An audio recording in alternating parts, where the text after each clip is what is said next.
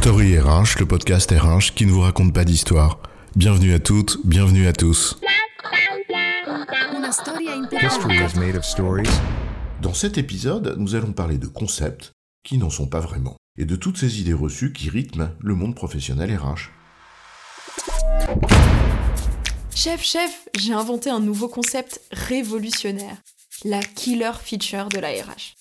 Tu vas voir ce que tu vas voir. Nous allons éclairer le monde. Que dis-je? L'univers.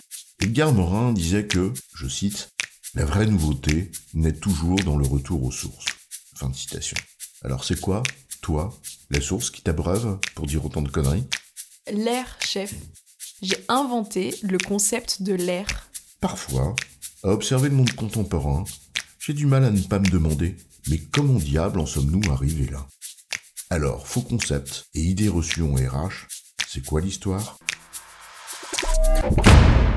Euseb Salvert disait que, je cite, L'histoire de la crédulité est peut-être la branche la plus étendue et à coup sûr l'une des plus importantes de l'histoire morale de l'espèce humaine. Et ben en RH aussi. C'est un formidable terrain de jeu à tous les faux concepts qu'on peut imaginer, comme aux évidences qu'on nous présente comme des nouveautés, ou aux raccourcis qui font le lit des idées reçues. D'abord les concepts qui n'en sont pas. Tiens, l'expérience client ou l'expérience collaborateur par exemple. C'est pas un concept ni un truc particulier. C'est juste une réalité, comme l'air que tu respires.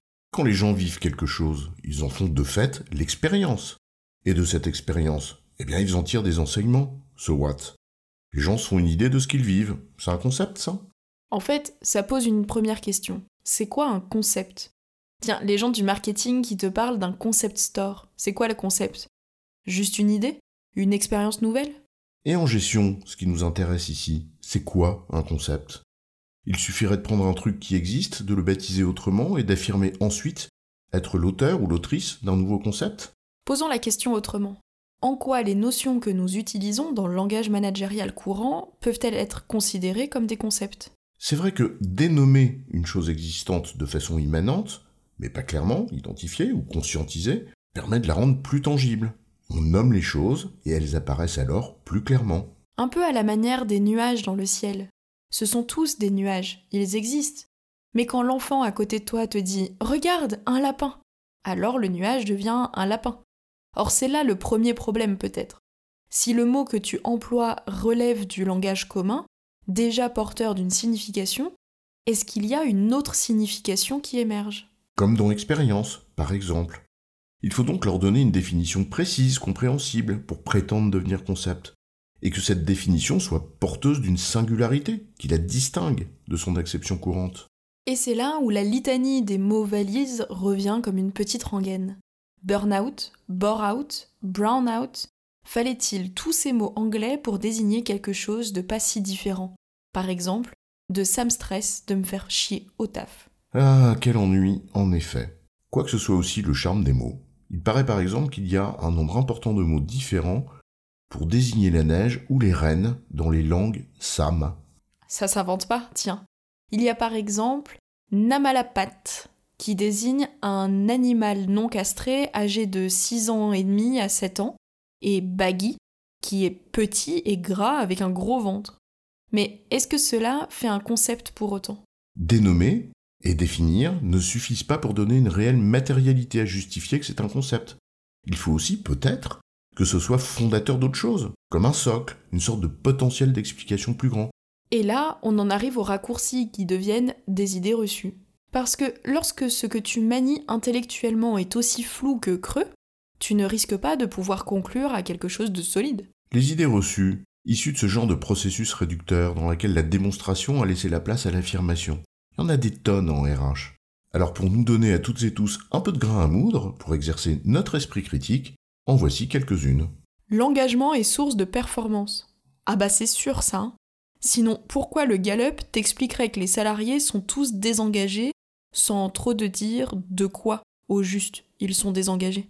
J'aimerais bien qu'on me démontre cette affirmation, que l'engagement individuel est source de performance collective, parce que c'est ça le raccourci. Le chemin de la démonstration entre deux concepts aussi difficiles à définir, eh bien il me semble aussi long que périlleux. Et pourtant, intuitivement, La performance collective ne peut que pâtir d'une absence d'engagement individuel généralisé. Mais c'est un sophisme. Dans la même veine, la diversité est source de performance. C'est démontré ça? Même si on aimerait y croire dur comme fer, et même s'il faut défendre l'idée de diversité autant qu'on le peut, mais peut-être au mieux a-t-on démontré qu'une certaine forme de diversité était favorable à une certaine forme de performance. Ouais, et pas plus. Mais le raccourci est là, comme une évidence. Et des évidences qui sont tout sauf des évidences. Il y en a pléthore. L'innovation comme finalité. Tiens, pourquoi On innove pour innover Ou pour résoudre un problème? Un salarié heureux est un salarié performant. Ah, la belle affaire. Parle-moi du bonheur et on en reparle. Le digital est source de coopération. Ou il facilite la collaboration sous réserve qu'on ait envie de coopérer. Allez, bref, on arrête. Le bon sens a ceci de pernicieux qu'il est bon parce que je l'ai décrété comme bon.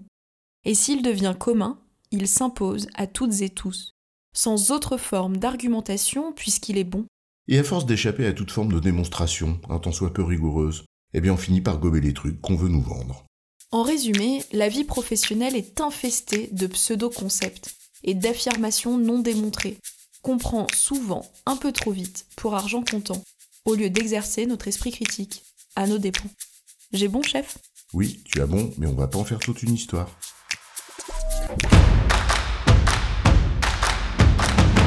Story RH, le podcast RH qui ne vous raconte pas d'histoire. Retrouvez tous les épisodes sur storyrh.fr.